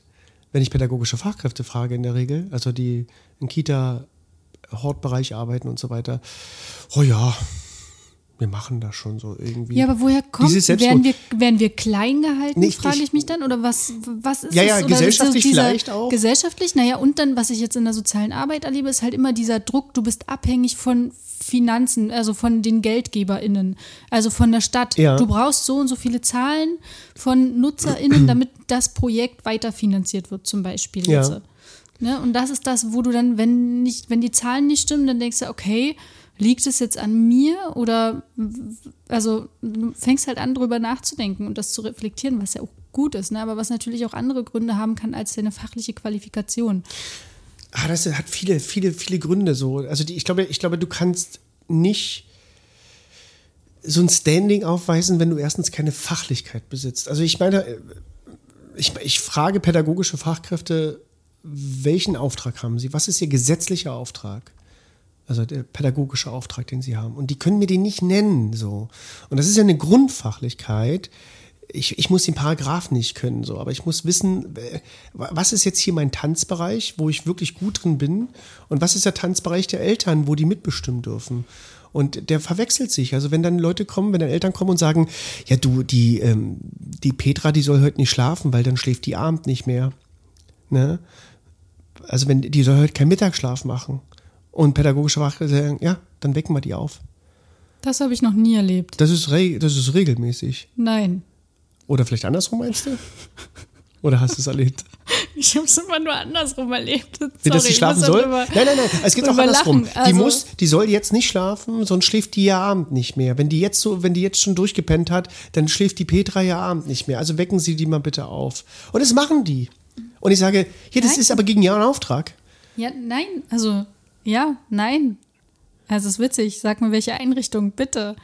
Du hast, also das, Viele, oh, viele. Das bin- Schlafen triggert mich schon wieder. Warum nimmst du das jetzt auch als Beispiel? Das, weil, also, ich das, weil mir das gerade in den Kopf kommt, weil ich gerade äh, die Woche in vielen Einrichtungen war und äh, da war dieses Thema. Ich habe dann immer so, äh, ich habe dann immer so Beispiele. Kennen Sie diesen Satz? Und dann zum Beispiel mit Petra, Yvonne, wer auch immer, soll abend nicht schlafen. Ähm, dann, äh, äh, wenn die soll in der Einrichtung nicht schlafen, dann schläft die abend nicht mehr und dann sagen die, ja, ja, so sind unsere Eltern. Also dann bestätigen die das. Und ich sage, wie, wie, wie reagieren sie? Ja, ja, ja, müssen wir ja wecken so. Oder andersrum, die soll schlafen. Oder der Hort. Mein Kind soll Hausaufgaben machen im Hort. Und Hortpädagogen sagen, ja, okay, machen wir. Und ich sage, das ist nicht Ihr Auftrag. Was ist hier los mit Ihnen, dass Sie das machen? Ja, aber die Eltern, Herr Kroll, dann schimpfen die und die müssen ja und dann sollen wir ja. Und ich sage, aber wo steht das genau? Wo steht das, dass Sie das machen müssen? Wer sagt Ihnen das? Ja, die Leitung und die Hausaufgaben sind ja auch wichtig. Und dann müssen die Eltern ja Abend. Und ich meine, für wen sind Sie hier? Ja, eigentlich fürs Kind. Ja, und will das Kind Hausaufgaben machen? Ja, eigentlich nicht. Ja, dann lassen Sie es halt sein. naja, gut. Ich muss, tatsächlich muss ich da ein bisschen reingrätschen. Ich bin dann nicht ganz, ich bin nicht ganz deiner Meinung. Ja, die sind fürs Kind da, aber das Kind profitiert auch davon, wenn wir jetzt Beispiel Hausaufgaben, wenn es Abend nach dem Hort noch Zeit mit den Eltern hat und nicht noch Hausaufgaben machen muss, Aber wenn das Kind ja im Hort ja keine Hausaufgaben machen möchte, Genau, Dann weil das Kind vielleicht noch nicht so weit denkt. Nein, natürlich kann ich es nicht zwingen, aber ich kann auch den Wunsch der Eltern verstehen, dass die, wenn die nach der Arbeit noch Zeit mit ihrem Kind lieber qualitativ verbringen wollen, als Hausaufgaben zu machen, kann ich das verstehen. Genauso wie Ja, mit dem. Beispiel Schlafen, weil das einfach so ein beschissener Kreislauf ist. Ich kann das auch Kind kann abend nicht weiter, kann nicht einschlafen, geht Richtig. erst 22, 23 Uhr ins Bett, dann musst du es ja früh wecken. Ich bin also, bei dir. Weißt du? Ich bin, ich bin gedanklich bei dir. Ich kann natürlich jedes Elternteil verstehen, was, ich, was den Wunsch hat. Ich bin da gedanklich bei dir. Aber ich kann nicht als Dachdecker fragen oder den Dachdecker fragen, können Sie bitte auch meinen Kühlschrank einbauen? Dann sagt er, das ist nicht mein Auftrag. Das ist einfach nicht mein Auftrag. Mein Nee, der Auftrag Vergleich ist, hinkt. Doch, Der- der Vergleich hinkt nicht, weil ich bin für die Bedürfnisse des Kindes. Ja, genau. Wenn Und das Bedürfnis des Kindes ist auch, Zeit mit den Eltern qualitativ zu verbringen. das ist okay so, aber das ist nicht mehr meine, mein Aufgabenbereich. Und hier verwechselst du, für was du da bist. Ich bin nicht präventiv dafür da, wie der Nachmittag bei denen gestaltet ist. Mein Bildungsauftrag sagt, ich, äh, ich äh, äh, nehme die Bedürfnisse des Kindes wahr. Wenn die Bedürfnisse des Kindes sind, hey, ich habe Stress mit meiner Mama zu Hause, weil ich abends keine Hausaufgaben mehr machen will und so weiter, dann greife ich das auf und frage das Kind, wollen wir hier Hausaufgaben machen, beispielsweise. Wenn das Kind das nicht möchte, dann sage ich, okay, dann machst du keine Hausaufgaben. Na, das ist okay. Vielleicht kann, also, Aber heute werden Hausaufgaben als Zwang angesetzt, Marie. nein, das will ich, nein, so meine ich das ja auch gar nicht. So, das, äh, Zwänge finde ich, weißt du, sind nicht okay. Das ist äh, nicht, das ist eine Grenzüberschreitung, das ist einfach nicht richtig. Äh, haha, richtig oder falsch. Ähm, nein, darum geht es mir gar nicht. Ich wollte damit nur sagen, dass ähm, die, die Elternpartnerinschaft äh, vielleicht ein bisschen anders gelebt werden muss. Also es ist ja nicht dieses, es muss ja nicht so ein Gegeneinander sein. So, Find die, die Eltern nicht. wollen und die äh, ErzieherInnen wollen aber eigentlich was anderes, sondern irgendwie versucht werden, einen Mittelweg zu finden, äh, Und- indem man miteinander kommuniziert. Finde ich bei diesem Thema Hausaufgaben ganz und gar nicht, weil das Thema Hausaufgaben ist eine Schulaufgabe. Das heißt, die Eltern müssen mit sich Ja, mit der Schule Hausaufgaben sind auseinandersetzen. überhaupt scheiße. Das davon ab ganz abgesehen. Erstens, Hausaufgaben sind absoluter Nonsens. So, das wissen wir heute durch unglaublich viele Studien, dass sie keine Auswirkungen auf Noten haben und das einfach nur eine Beschäftigungstherapie sind für Kinder. Und überforderte Kinder werden weiter überfordert und schlaue Kinder langweilen sich. Also schlaue Kinder in diesem Schulsystem schlau. Ja, ja. Das hat überhaupt keinen Effekt. Aber der Hort wird dann als Kampfplatz ausgetragen von, muss das Kind die Hausaufgaben machen. Und der Hort hat diesen Auftrag einfach nicht. Das ist nicht, also, äh, sagen selbst die Hortbausteine so. Ja, nein, das verstehe ich. Das, das heißt, dem, Eltern nein, nein, müssten nein, sich mit der Schule auseinandersetzen. Weil ja. da beginnt das, dass ich sage, warum geben Sie dem Kind Hausaufgaben auf und geben Sie dem Kind weniger Hausaufgaben ich bin auf? Bei dem, ich bin bei den Hausaufgaben, da bin ich, also bin ich ganz bei dir. Und mit dem Aber Schlafen zum Beispiel Thema Schlafen. Also das wäre ähnliche Position. Das heißt, ich kann mit den Eltern versuchen, einen Kompromiss zu finden. Der Kompromiss endet aber bei pädagogischen Fachkräften, in der Regel sollte er das, wenn das Kind ein Bedürfnis zeigt von ich schlafe, ich bin einfach müde, ich schlafe jetzt ja, hier. Ja, genau, natürlich ist es müde, weil das Kind ja abends bis in die Puppen wach war und früh geweckt werden musste. Klar, weil das, das hat das, sich ja verschoben, Kreislauf. das Zeit, dieser Kreislauf. Und der Konflikt, der entsteht, der in der Vielleicht würde in der Kita gar kein Konflikt entstehen, wenn das Kind irgendwie dann ähm, sanft geweckt werden würde, weil es hat ja dem Bedürfnis, ist ja dem Bedürfnis nach Schlaf nachgekommen. So weißt du, aber zu Hause gibt es dann auf jeden Fall einen Konflikt. Abends, weil die Eltern keine Zeit mehr für sich haben. Also ich habe es erlebt. Du hast keine bin, Zeit mehr, du hast absolut ich, keine Zeit mehr für dich selber. Und ist nie, ein reproduzierendes System. Also, und das ist richtig belastend. Und Bedürfnisorientierung heißt für mich nicht nur die Bedürfnisse der Kinder, sondern die Bedürfnisse von allen zu beachten und zu berücksichtigen. Ja, das ich bin an, aber als Pädagoge bin ich Anwalt des Kindes. Und äh, wir sehen heute das Gegenteil, oder äh, wir sehen heute genau das Problem, dass ich in der Regel Anwalt der Eltern bin, dass ich zwei Erwachsene gegen das Kind Nein, in der Regel so oder gegen das Bedürfnis nicht, des Kindes stellen. So sollte es nicht sein. Und das meine ich ja auch gar nicht. Es geht ja nicht, nur weil ich mich, weil ich mein Bedürfnis als erwachsene Person vertrete, heißt es ja nicht im Umkehrschluss, dass ich das Bedürfnis des Kindes übergehe oder nicht beachte, sondern man muss auch, also es geht auch man manchmal darum, Kompromisse Dialog. zu schließen. Ich bin bei dir. Ich, ich sage das sehr radikal. Natürlich soll es um einen Dialog mit Eltern gehen. Aber wir sehen das in vielen Beispielen. Die AG zum Beispiel von der Schule, wenn du in der Hortarbeit bist. Da gibt es AGs von der Schule und Pädagogen schicken die Kinder zur AG in der Regel. Und da wird auch nicht gefragt, ob du, ob du Lust hast, zur AG zu gehen, also magst, magst du zur AG gehen, sondern ey, Kinder AG. Und erst wenn ein Kind Verhaltensweisen zeigen von, ich will nicht zur AG gehen, doch, du gehst doch, deine Mutter hat dich da angemeldet, du musst da jetzt ein Jahr da durchhalten, du musst jetzt zur AG gehen. Nee, das ist was anderes. Aber, das, aber ja. dann hat der, das Elternteil hat wiederum Stress, warum das Kind bei der nicht bei der AG war. Da muss sich das Elternteil vor der Schule behaupten, wieso, du hast doch hier einen Vertrag unterschrieben. Das Kind muss nämlich ein Jahr bei der AG sein. Wieso, was ist, was ist denn mit den AGs, warum sind die denn? Weil die gebunden sind. Das Kind darf reinschnuppern und dann bleibt es fest, damit der AG-Leiter einen festen Plan hat, welche Kinder Kinder da sind. Ich kann die Kinder nicht kind einfach rausziehen. muss eine AG machen. In der Regel ja, bei, bei, bei Ganztagsgrundschulen wird es, Ach, teilweise, wird das Geld teilweise erwartet. So, ah, ja, dann, okay. dann haben Erwachsene eine Struktur gefunden und das Kind funktioniert einfach nur noch. Und da ist mir egal, ob der AG-Leiter Pech hat, ob das Elternteil Pech hat, ob die Schule Pech hat. Ich bin für das Bedürfnis von Max da und sage, Max, wenn du nicht gehst, ja, dann geh halt einfach nicht. Ich bin da für dich. Und dann bin ich kein produzierender äh, oder reproduzierendes Verhaltensweisen von Eltern und AG-Leiter von sage, ja, aber Max, deine Mama hat dich da angemeldet, ich motiviere dich mal ja. zur AG. Nee, da bin ich voll bei dir. Das kann ja auch immer ein Zeichen für irgendwas sein. Also wenn ein Kind irgendwas nicht will, dann muss ich, dann ist das ja eine Form von Beschwerde. Das ist schon richtig. Dann, das meinte ich so auch nicht. Also, und dann natürlich muss ich da in Austausch mit der Schule gehen und nicht mit dem Hort. Das ist, das ist mir schon bewusst. Da, das und noch was, ich kann nicht Einzelbedürfnisse von Eltern befriedigen, weil da sind 100 Eltern vielleicht und dann haben die 100 Bedürfnisse. Das heißt, einer will, dass das Kind geweckt ist, der andere will es nicht. Der eine will die Hausaufgaben machen, der andere nicht. Das kann ich nicht befriedigen, Marie. Das heißt, der Auftrag sollte sein bei Eltern, sich mit dem Elternsprecher auseinanderzusetzen. Und die Aufgabe eines Pädagogen wäre, die Eltern natürlich wahrzunehmen, aber auch zu sagen, Frau Meier, wir können Einzelbedürfnisse leider hier nicht befriedigen. Das schaffen wir nicht. Das ist nicht möglich und das wollen wir auch nicht. Wenden Sie sich bitte an den Elternsprecher. Und wenn Sie dann Probleme haben, dann kann demokratisch gewählt werden, ob viele damit ein Problem haben. Und wenn das als Problem dasteht, zum Beispiel das Thema Hausaufgaben oder wie wecken wir die Kinder oder whatever, dann gucken wir, ob das mit dem Bildungsauftrag zusammenpasst. Und dann entscheiden wir. Ich, ich werde adelig und das haben ja pädagogische Fachkräfte. Der eine will das, der andere will das. Der eine bringt eine Matschhose mit, der andere nicht. Der eine darf dann raus, der andere darf dann nicht raus. Der eine soll eine Jacke draußen anziehen von Eltern und der andere soll keine Jacke draußen anziehen. Die kriegen einen Kollaps. Und das kann ich nicht gewährleisten als Pädagoge, wenn ich 20 Kinder in der Gruppe habe. Da kriege ich einen Kollaps. Der eine soll aufgewächst werden, der andere nicht. Wecke ich einen auf, wenn die anderen auch wackt. Das geht nicht. Das will ich auch nicht. Das ist nicht der Auftrag. Und ich rede hier nicht von Begründung meiner, meiner Haltung, sondern ich rede hier, weil der Auftrag so geschrieben ist. Der Auftrag heißt, egal wo ich sitze, egal ob das SGB 8 ist, Kita-Gesetz ist, Bildungsprogramm ist, Bedürfnisse von Kindern und nicht Bedürfnisse von Eltern.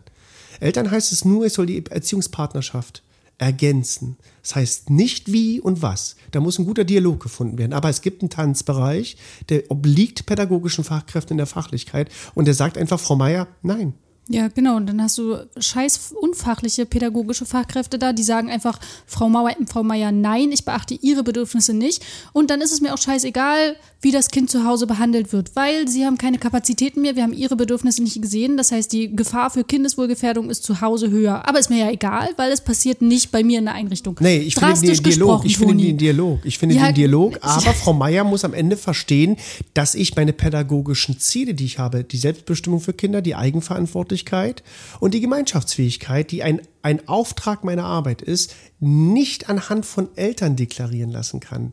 Das kann ich nicht schaffen. Und was danach passiert, kann immer passieren. Das kann ich nicht, das kann ich nicht steuern, so. Ich kann, also ich habe schon Einfluss darauf. Also Ich habe wenn, Einfluss bleiben wir darauf. mal bei dem Be bleiben wir bei dem Beispiel Schlafen. Ja. Also, weil es einfach tierisch belastend ist für Eltern, wenn du Abend nicht mal mehr Abendzeit für dich Bin ich hast. Du gehst dir. tagsüber arbeiten, Auch mit Hausaufgaben. früh hast du dein Kind, Abend hast du dein Kind, bis du auch selber ins Bett gehst. Du hast nie Zeit, dich zu regenerieren, nie. Und dann kannst du ja auch nicht mehr pädagogisch handeln, so wie du dir das Fach vorgenommen hast, auch wenn du noch so fachlich bist. Ja, ja, kommt, äh, fällt ja auch auf dich zurück. Und Das es heißt, wäre, und es wäre, genau, es wäre so viel leichter getan, wenn das Kind einfach statt zwei Stunden nur eine Stunde schläft in der Kita. Damit wäre so viel Stress rausgenommen, weißt du, und so viel Gefahrenmomente wären dort vorgebeugt. Also Verstehst du, worauf ich ja, hinaus ja, also will? welche, welche, welche, welche Narrative ich hier aufmache, ist nicht, dass ich bei Eltern einfach sage, nein, so und dann So gehen die klingt wieder. es aber. Nee, es klingt natürlich, es soll nach Dialog klingen, dass ich die Bedürfnisse schon wahrnehme.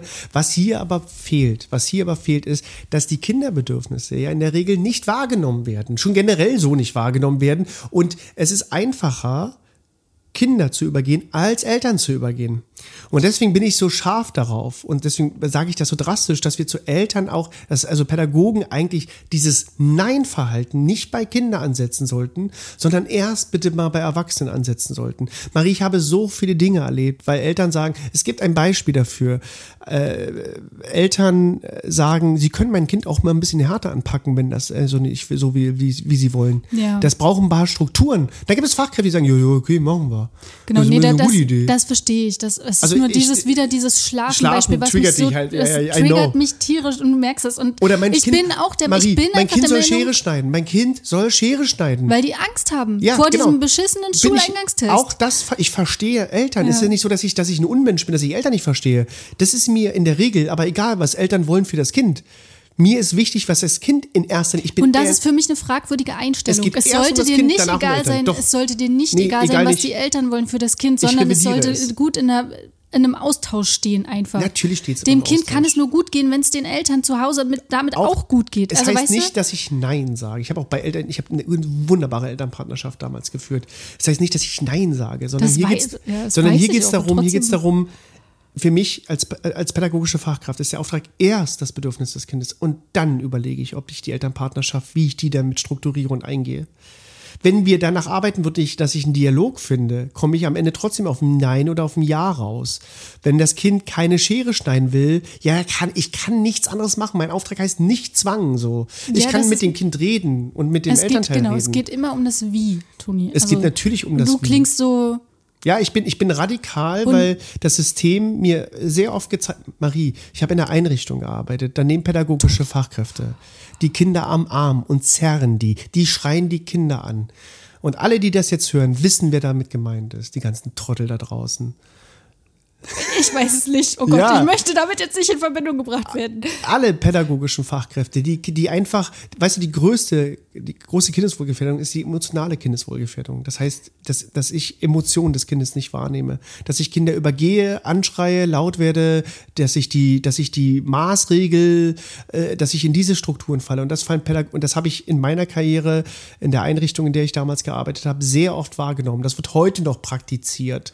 Und das ist einfach fragwürdiges Verhalten. Ja. Und das kann ich nicht reflektieren für mich als, als Berater oder Dozent, dass ich sage, ja, auch Eltern haben ja auch Wünsche und Herr Kohl, wir müssen ja, das ist mir, in dem Fall ist es mir egal. Was ich zum Beispiel mache in meinen Weiterbildungen, mache ich, also reden wir genau über diese Themen.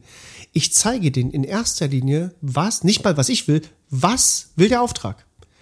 Es, da steht das, was du gerade als Verhalten hast, wie mit Eltern, steht nicht drin. Der Auftrag hat einen ganz klaren Auftrag. Genau, es geht um die Bedürfnisse des Kindes. Und was ich versuche dir zu sagen, ist aber, dass die Bedürfnisse des Kindes ja über den pädagogischen Alltag hinausgehen. Ja, habe ich ein unbefriedigtes Elternteil, dann ist das mit dem Kind natürlich genauso schwierig. Ich wollte, also ich finde es einfach nur schwierig, wie du das formulierst. Ich weiß ja, wie du damals gearbeitet hast und ich weiß, dass du nicht so drastisch, niemals würdest du in so eine Erziehungspartnerinnenschaft gehen, so wie du jetzt redest. Und ich denke einfach, dass das dein Ausdruck, lass mich ausreden. Hm. Ja, mein Ausdruck Dein ist es. Ausdruck eine Gefahr birgt, wenn das irgendjemand unhinterfragt so, hin, so übernimmt. Also stell mir vor, ähm, Pädagogin XY sitzt in deiner Fortbildung, du sagst es genau so, wie du es Nee, jetzt sag ich gesagt nicht. hast. Also ja, und dann aber ich werden die das und dann übernehmen die das und sagen einfach beim nächsten Mal, was ihr Kind hat eine Allergie? Nee, das können wir nicht berücksichtigen. Sie meinen, das will trotzdem Schokolade essen, dann weißt Ich sage immer, also, dass der Dialog mit Eltern wichtig ist. Und ich sage Ja, auch, dass die Reproduzierung dessen, wenn das Kind zu Hause unzufrieden ist, durch das Elternteil auf die Einrichtung zurückkommt und du mit den Bedürfnissen natürlich nicht mehr hinkommst. So. Ja, ich wollte, genau, ich wollte Ich- ich nur darauf versuch's nur- hinaus, dass du sehr, sehr drastisch gerade bist und das für mich nicht funktioniert so in der Ich mache es als Realität. Hyperbel gerne, weil ich,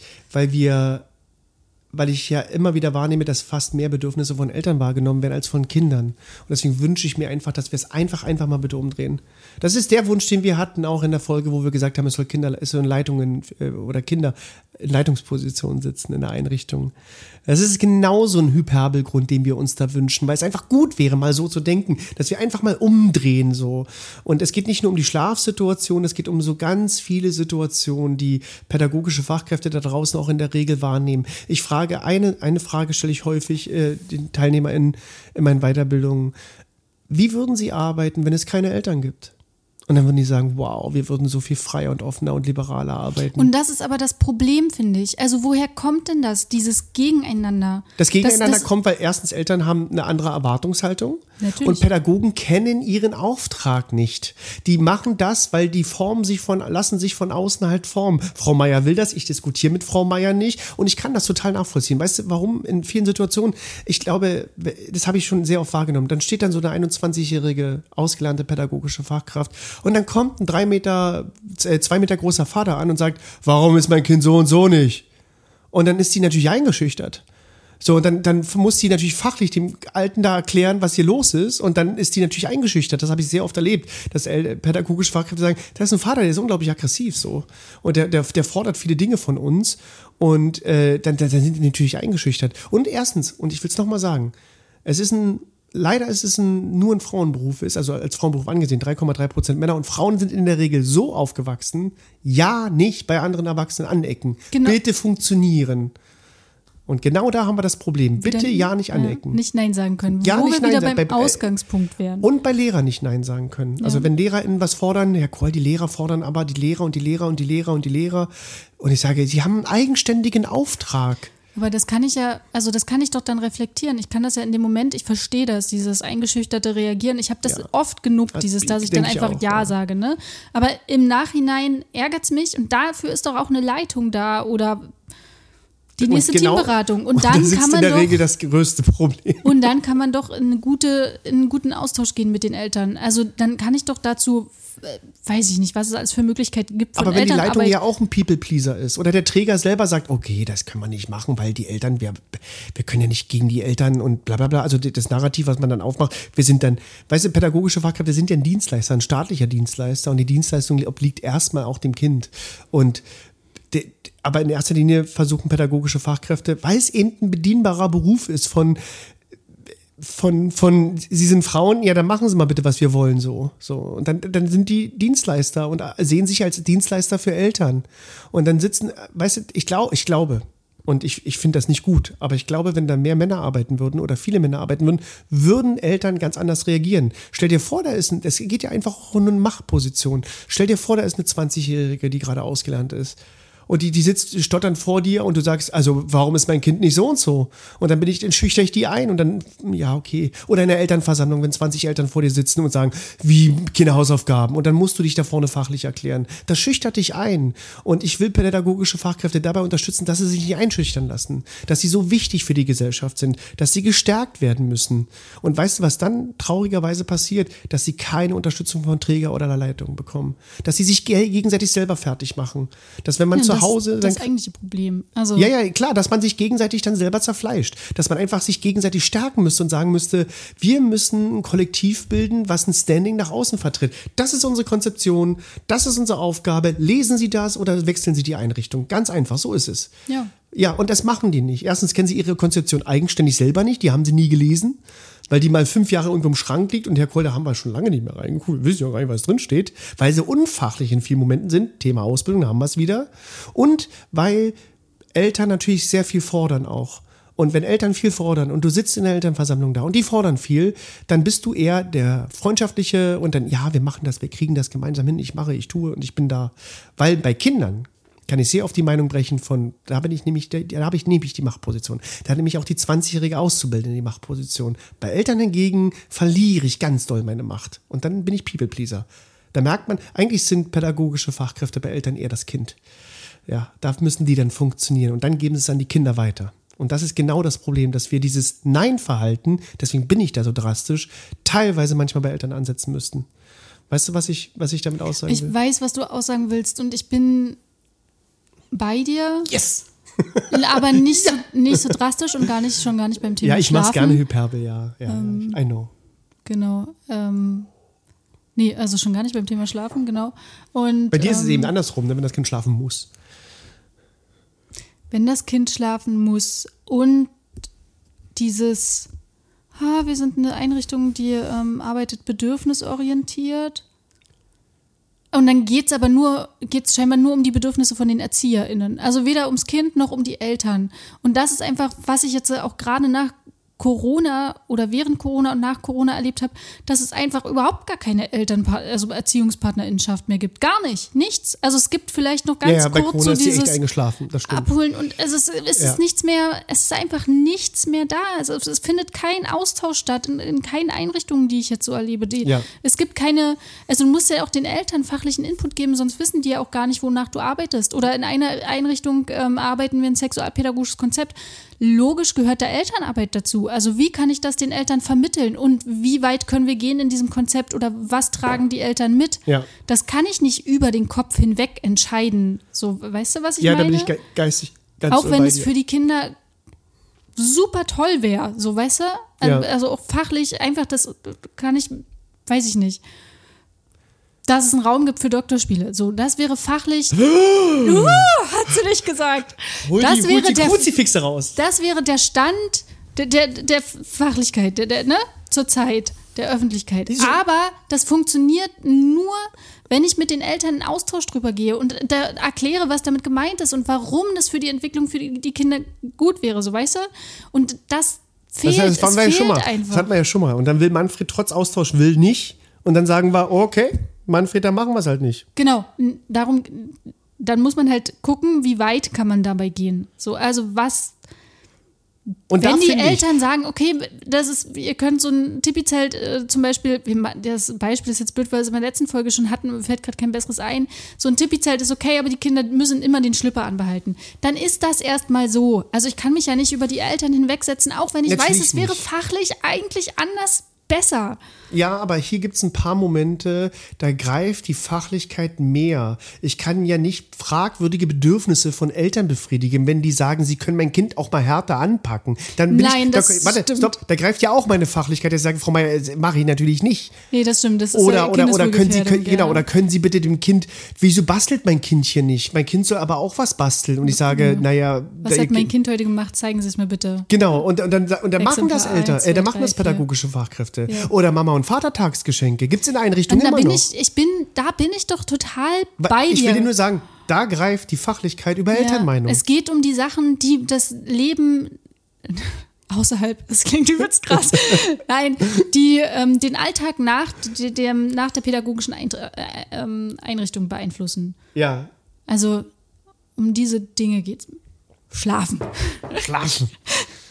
Also, Also. die Hyperbel, die ich aufmache, ich will noch, noch mal für mich zusammenfassen. Also, Natürlich sage ich nicht einfach Eltern Nein und ich sage auch Pädagogen, die sollen nicht einfach Eltern Nein sagen. Da geht es immer um Dialog. Ich sage das, ich glaube, ich sage das ja drastisch manchmal, weil, weil ich bei, bin da selber getriggert bei diesem Thema, weil ich pädagogische Fachkräfte dabei stärken will, wie verantwortungsvoll ihr Beruf ist und dass sie nicht in erster Linie People-Pleaser von Eltern sein sollten. Das ist für mich ganz wichtig und das machen die sehr gerne, weil es der einfachste Weg ist, so oder ihre eigenen Bedürfnisse vorstehen, sondern dass immer bitte daran gedacht wird, hey, da sind ja auch Kinder irgendwie, wir sollten immer Kinder wahrnehmen. Ja. Und das hat mit erstens mit Fachlichkeit zu tun. Ich kann erstens Standing und eine Halterung aufbauen, wenn ich fachlich bin. Deswegen erkläre ich pädagogischen Fachkräften lustigerweise erstmal ihren Auftrag, weil die den selber nicht kennen, weil ich selber nicht mal weiß, was mache ich eigentlich hier? Und ich kann jetzt in eine Einrichtung gehen und ich kann in viele Einrichtungen fragen, was, was ist Ihr Auftrag? Und die sagen, ja, ja, das steht halt irgendwo.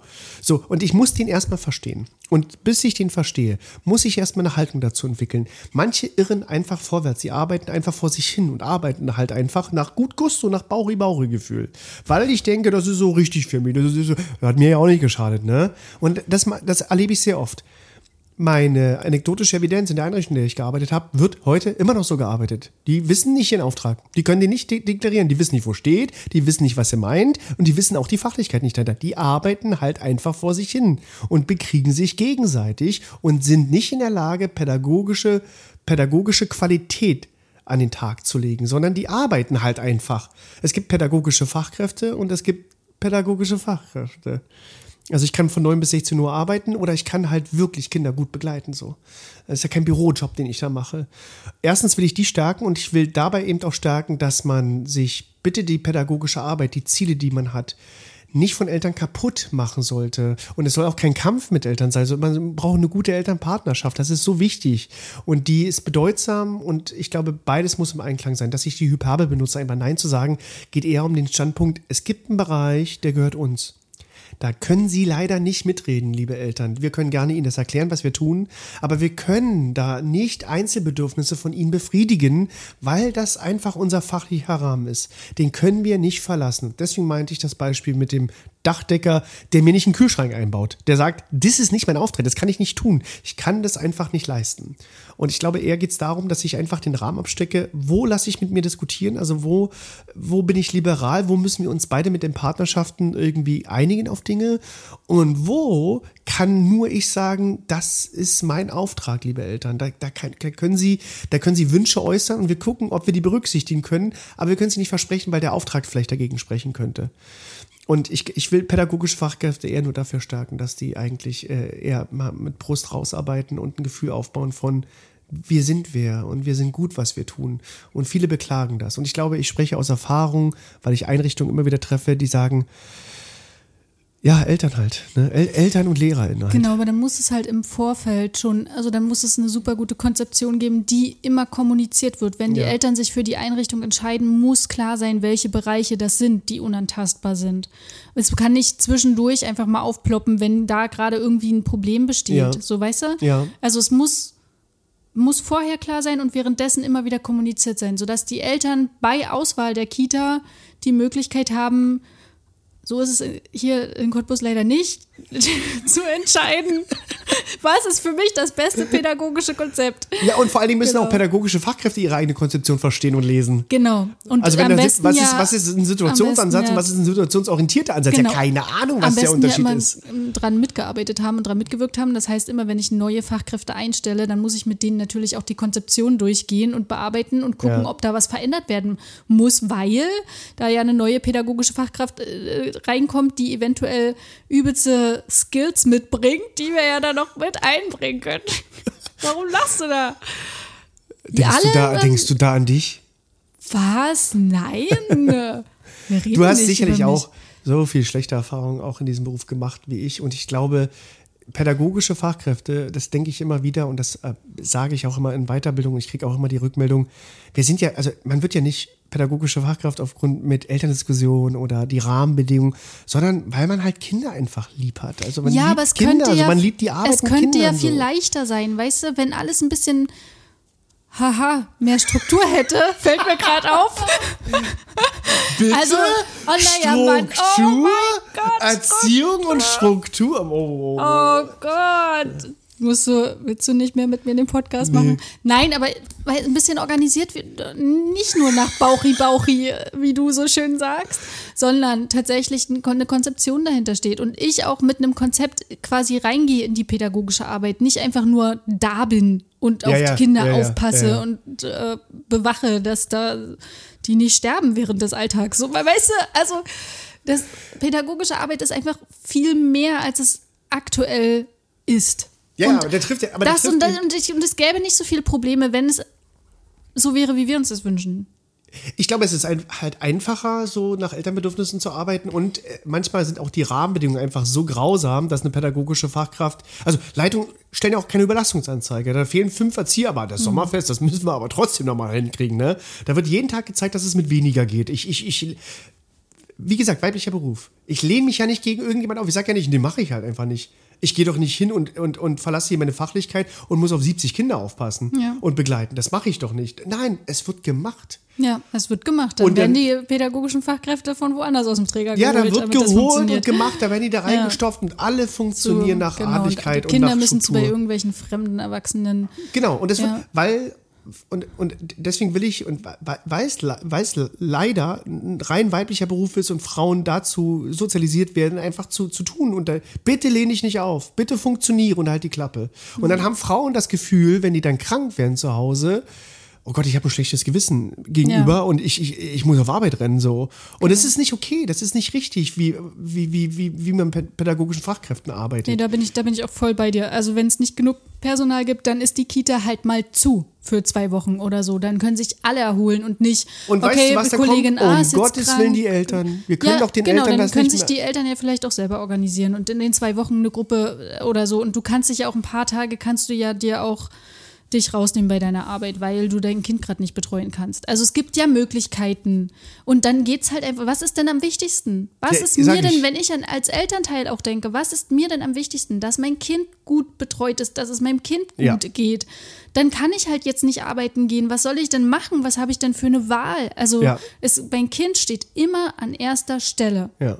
Und das möchte ich ja auch in der Einrichtung. Ich möchte nicht, dass m, die Erzieherin meines Kindes sich komplett totarbeitet, dann krank ist, dann zieht die andere dafür übelst viel durch, dann kommt die eine wieder, dann ist, fällt die andere logischerweise aus. Es ist ein Kreislauf, der nicht aufhört. Dann lieber mal komplett dicht, die komplette Einrichtung, dann Richtig. können sich alle Refreshen. erholen. Ja, genau. Und dann geht's weiter mit geballter Power. Ja, so, aber, weil das, äh, das, da bin ich voll bei dir. Das macht der Träger natürlich nicht mit, die Einrichtung können wir nicht schließen, die müssen funktionieren, bla bla bla. Also die, die, das ist ja auch eine Sozialisationsfrage, wie bin ich aufgewachsen, dass ich einfach irgendwie funktionieren muss und so weiter. Und ich finde das, ähm, ich finde das äh, so wichtig, dass, dass pädagogische Fachkräfte auch keine Hilfe, an die die müssen sich ja selber organisieren, keine Hilfe an die, Seite, äh, an die Seite bekommen. Und dass der eigene Träger, und Träger sind am fragwürdigsten in diesem Fall, ähm, die können auch überfordert sein, aber es ist mir egal, weil der Träger hat da in diesem Fall zu funktionieren und die eigenen Leitungen äh, da auch nicht auf das Team achten. Es gibt Leitungen, da schlackern dir die Ohren, ey. Da, ist, da, da willst du nicht arbeiten. Die entdecken dich nicht, die sehen nicht dein Potenzial, die lassen dich verkümmern, die sind selber nicht für dich da. Das ist einfach, das ist einfach grausam. Redest dass, du von dir grad, Toni? Dass man, auch ja, da waren fragwürdige Menschen. Dass man, in, dass man einfach nicht gesehen wird und dass man einfach, und dann, wenn man schon was verändern will, das hast du ja genauso wie ich miterlebt, wenn man dann Potenzial hat, was machen will, bewegen will, bitte nicht anstoßen. Nein, nein, nein, nein, nein, nein. Wir bleiben bitte hier im Rahmen. Es muss doch bitte so bleiben. Und so arbeiten diese Menschen heute noch. Ja. Die damals, mit denen ich damals zusammengearbeitet habe, arbeiten heute noch so. Und ich, allen pädagogischen Fachkräften, die das gerade hören, die was bewegen, die sich auch als Querschläger sehen, weil die was bewegen wollen und die das vielleicht auch fühlen, was wir gerade sagen, denen wünsche ich unglaublich viel Kraft. Die sollen bitte diesen Beruf nicht verlassen, weil Kinder brauchen sie. Dringend brauchen Ja. die Kinder sie. Und deswegen, äh, ich will aber doch nicht, dass sie kaputt machen, sie sollen ihre eigenen Grenzen ziehen. Und aber ganz wichtig ist, dass man auch Nein sagt. Einfach zu, Und einfach mal durchsetzen, einfach mal sagen, ich, ar ich arbeite jetzt so, weil ich Ja. das für fachlich richtig erachte. Richtig. Ich will diesen Tages, diese Tagesstruktur nicht. Ich, es kann anders funktionieren, es geht. Also, richtig. Ja, und das ist. Äh, es tut mir leid, ich bin gerade so, äh, ich, also ich liebe meine Arbeit. Also ich liebe meine Freiberuflichkeit und ähm, jetzt, ich, ich merke das gerade so, ähm, überkommt mich gerade so eine Welle von so eine neue Flamme oder keine Ahnung. ähm, das ist so, ich, Also es lohnt sich halt einfach. In solchen Momenten merke ich, wenn ich drüber rede, das lohnt sich einfach, diesen Antrieb irgendwie aufzubringen. Ja, es Ja. ist auch teilweise anstrengend und es laugt mich übelst aus, aber es lohnt sich so sehr. Also ich habe gerade irgendwie so viele Glücksgefühle auch in der letzten Woche gehabt. Echt schrecklich, ey. Das du ist bist wie schön. musst wieder Aber wie das treibt dich an in der Selbstständigkeit, mich genauso. Ich bin, ich, wir, wir wollten eigentlich heute, wir sind schon über die Zeit, wir wollten heute eigentlich über die Selbstständigkeit reden. Das hat nicht funktioniert. Nee. Aber, aber ich finde, das Thema Selbstständigkeit, war- also der Antrieb, den haben wir jetzt feststellen können, wo unser Feuer irgendwie herkommt. Und vielleicht in der nächsten Folge dann das Thema Selbstständigkeit nochmal noch mal, äh, bereden. Genau, also was tun wir eigentlich und was haben wir eigentlich als Vor- und Nachteile gesehen in der Selbstständigkeit, in der, in der wir sind? Und wie sind wir da hingekommen? Und Das wie haben sind wir da noch gar nicht wir noch gar nicht thematisiert. Wir wollten halt eigentlich über unsere Selbstständigkeit reden, hat nicht Ja, geklappt. Hat nicht geklappt. Ähm, aber den Grund haben sie festgestellt. So ist, äh, aber ich glaube, wir sind, also wir lieben das, also wir lieben pädagogische Arbeit so. Das ist ja der, der, das Feuer für die Selbstständigkeit. Aber wir lieben eben auch die Selbstständigkeit. Also dass es darum geht, dass also diese Aneckungspunkte eben nicht mehr zu haben. In der Selbstständigkeit kann ich ja genau das machen, was ich eigentlich gerne mache. Was ich gerne mache, wobei ich auch das Gefühl habe, dass ich was, Was kann. bewirken kann, Ich und kann was verändern ja. kann. Also ich Ja. trage ja das hinaus, was mir wichtig ist. Ich konnte in, in meiner An, in, in meinem Angestelltenverhältnis konnte ich diese Kinder begleiten, die in meiner Gruppe waren, der hessischen Gruppe, die, die, die konnte ich ein wunderbares Leben begleiten. Ne? Und dann, ich habe immer Mitleid mit den anderen Kindern gehabt, weil ich dachte, oh, um Gottes Willen, du bist bei dem und dem gelandet, du Armer, du Arme. Und da habe ich gemerkt, ich kann weniger erreichen. Und in der Selbstständigkeit habe ich gemerkt, wow, kann ich viel erreichen. Also wow, wie, wie sich das multipliziert, wie pädagogische Fachkräfte eigentlich auch offen für diese Themen sind, für die, die wir gerade sprechen. Das glaubt man ja nicht, wenn man mit denen zusammenarbeitet, dass man denkt, die sind ja eigentlich offen dafür. Doch, doch, doch, die wollen. Deswegen sage ich ja, die sind alle in den Beruf gekommen, weil die Kinder lieben und weil die was bewegen wollen. So. Niemand ist in den Beruf gekommen und von 9 bis 16 Uhr irgendwie Struktur zu haben und dauerhaft von immer das Gleiche zu machen. Und Angebote, da muss ich Festbahn gehen und Angebote, Festbahn und so weiter. Nee, die wollen, die sind schon, die haben, die sind, man wird ja blind für die eigene Arbeit so ein bisschen. Und da hilft dann so eine Selbstständigkeit, wie wir die machen mit der Weiterbildung, dass sie einfach nochmal so ein neu refreshed werden. Einfach sagen, wow, das hat mir einfach nochmal die Augen geöffnet und einfach neu motiviert in die Einrichtung zu gehen. So, da merke ich, ich kann unglaublich viel bewegen. Ich kriege auch viele Rückmeldungen, dass man da viel verändern konnte und so. Und Das, ich glaube, das müssen wir in der nächsten Folge nochmal aufmachen. Aber wir haben Wir haben eine Sommerpause. Wow. eine Sommer. Yay, Weil es halt doch auch ganz schön auslaugt. Ähm, trotz des Feuers. Oder wegen des Feuers. Vielleicht, nee, wir Ich drücken wir haben so viel Feuer, und dann, aber wir, wir brauchen erst immer immer Sommerpause. ausgebrannt. Wie lange geht die Sommerpause Nein, eigentlich? die Sommerpause geht bis ähm, zum 12. August. Das heißt, ähm, die Folge wird online sein am 13. August. wir kommen braun gebrannt wieder. Das werden Sie an unseren Nee, Stimmen hören, dass wir ich benutze ähm, Sonnenschutz, Lichtschutzfaktor 50. Aber wird man nicht trotzdem braun eigentlich? ich ziehe mir einen Rollkragenpullover an, ja, damit Schneeanzug ich, hat nicht, damit ich nicht braun werde. Achso, hasse also du bleibst weiß. Du willst Ich einfach. will, wei- ich will weiß bleiben. Ich habe übelst Angst vor Hautkrebs. Ich merke das immer, wie die Sonne Deswegen alles, Sie immer bitte zur Haut, alles Hautvor- verbrennt. Vorsorge Ich fahre übrigens ans Meer, An die Ostsee? an die Ostsee. Wo geht's hin? Das sage ich nicht. Nach Usedom. Ja. Genau. Äh, ich auch. Und ich fahre nach Dänemark. Und äh, ich bin jetzt schon braun. Ich brauche nicht braun gebrannt wiederkommen. Aber Mhm. ich komme rot wieder. Ja, Ein Feuerlöscher. Das ist eine Feuer, mit, mit einem Feuerlöscher. Dann hier so dann können wir gar nicht mehr arbeiten, weil dir alles wehtut dann beim Sitzen Das und bewegen und Man muss doch mal erklären, wo wir und wie wir sind. Also das machen wir auch in der nächsten Folge. Wir sitzen sehr unbequem immer. Eigentlich, nur weil die Akustik hier besser ist. Ist ja auch egal und interessiert mit Sicherheit auch Doch, ich glaube, Möchtest du noch stimmt. mit einem Zitat abschließen? Ja, ja, ja, ja, ja. Ich habe ein Zitat. Ähm, wir haben ja über Abschlüsse geredet, also wie wichtig Abschlüsse sind oder nicht Abschlüsse sind. Und so richtig hab- haben wir das noch nicht beendet, aber es gibt ein wunderbares Zitat. Äh, ein Kind wird von einem vernünftigen, wenn auch was die Kenntnisse betrifft, etwas beschränkten Vater oder eine beschränkte Mutter besser als von dem geschicktesten Lehrer der Welt erzogen werden.